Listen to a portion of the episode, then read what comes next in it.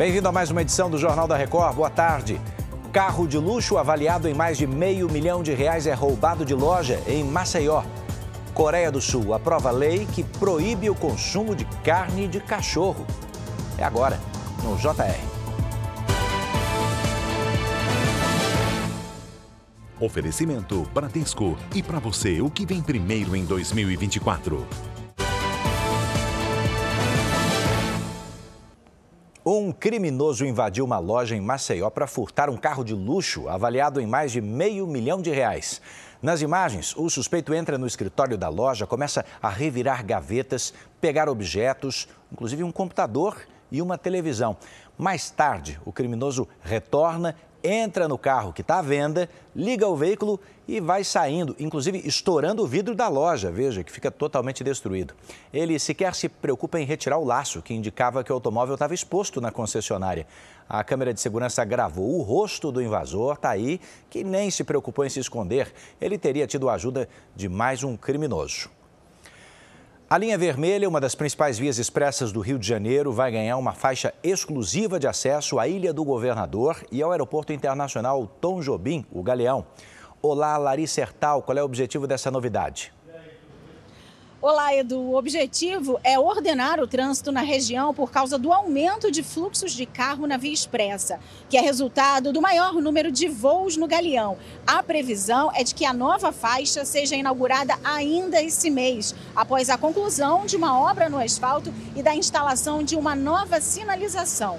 O corredor terá mais de 2 quilômetros de extensão e vai contar com fiscalização eletrônica para garantir que a faixa exclusiva seja respeitada.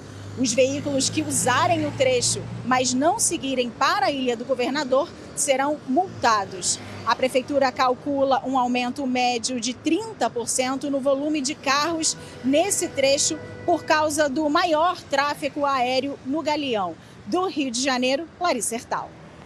Obrigado, Larissa. A coisa está feia no Equador, hein? Quatro policiais foram sequestrados enquanto trabalhavam nas cidades de Macala e Quito, no país. Olha, inclusive o governo decretou estado de exceção depois que o chefe da maior facção criminosa do Equador fugiu da cadeia.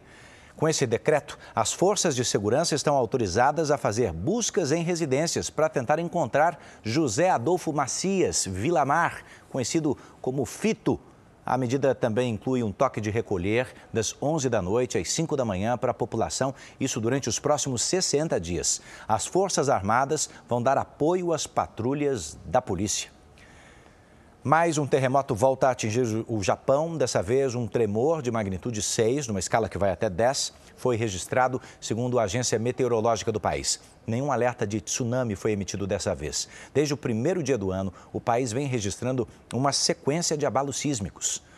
Hoje, o primeiro-ministro anunciou a liberação do equivalente a 163 milhões de reais para ajudar as regiões atingidas, principalmente a cidade de Noto, na província de Chikawa, na costa oeste.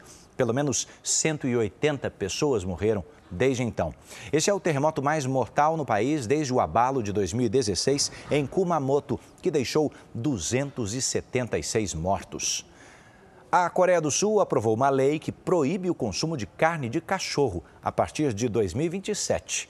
Esse hábito de comer carne canina vem diminuindo, principalmente entre os mais jovens que apoiam campanhas de conscientização para a proteção desse animal. A lei aprovada impede a criação de cães para consumo humano, sob pena de até dois anos de prisão. Essa edição fica por aqui. Você pode ouvir as notícias do Jornal da Record aí na sua plataforma de áudio também. Mais informações no r7.com e nas nossas redes sociais.